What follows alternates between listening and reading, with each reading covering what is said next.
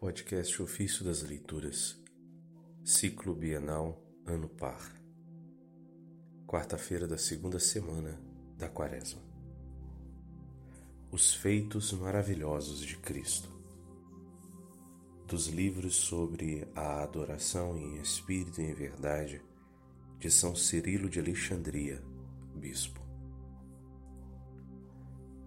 Moisés subiu a uma colina ou à parte mais elevada de um terreno para acompanhar de lá a luta de Josué e os lances felizes do combate.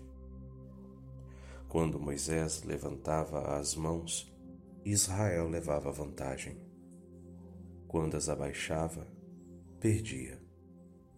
E os Amalecitas dominavam. As mãos levantadas para o céu são uma clara representação da cruz. Elas mostram, que Israel não pode de forma alguma ser vencido pelo demônio ou por qualquer outro inimigo, por mais aguerrido que seja o combate. Nem tampouco podem ser vencidos os que julgam uma honra assemelhar-se a Cristo e escolhe o caminho dos seus opróbios e da sua cruz venerável. Diz a Escritura que as mãos de Moisés tornaram-se pesadas e que ele as conservava erguidas com dificuldade.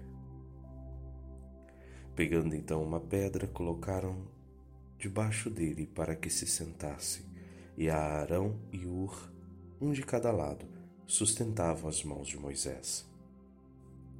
Isso está em Êxodo 17, verso 12.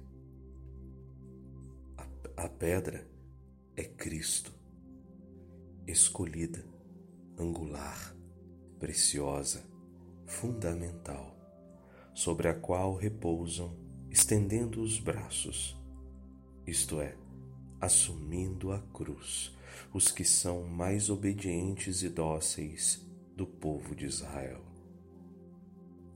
Eles são o pequeno resto, segundo a eleição da graça, confirmado e conservado por Cristo, ao mesmo tempo juiz e sumo sacerdote, a quem representavam Ur e Arão.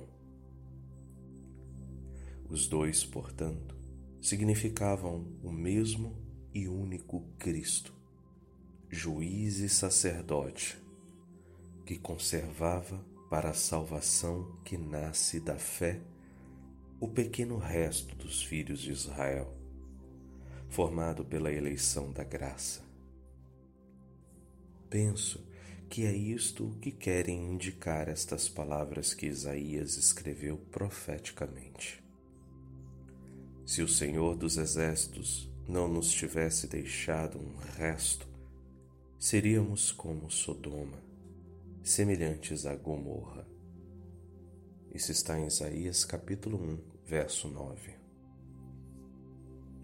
Quando, pois, foram derrotados os amalecitas que resistiam, disse o Senhor: Escreve isto no livro para a memória e leva ao conhecimento de Josué. Isso está em Êxodo 17, verso 14. De fato, os feitos maravilhosos de Cristo deviam ser, ser conservados em perene e eterna memória pelos escritos dos evangelistas. Também mandou o Senhor que o registro escrito chegasse aos ouvidos de Josué, porque os feitos daqueles homens santos, como dons escolhidos, são dedicados ao louvor e a exaltação de Cristo. Desbaratados e vencidos os Amalecitas, ergueu Moisés um altar a Deus e chamou-o O Senhor é meu estandarte. Êxodo 17, verso 15. Também isso é figura de Cristo.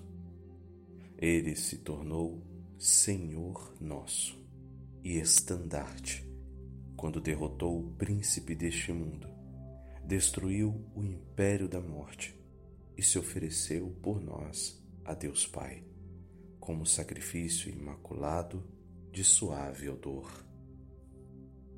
Foi, portanto, aquele altar figura de Cristo, cujo nome próprio e verdadeiro é: O Senhor é meu estandarte.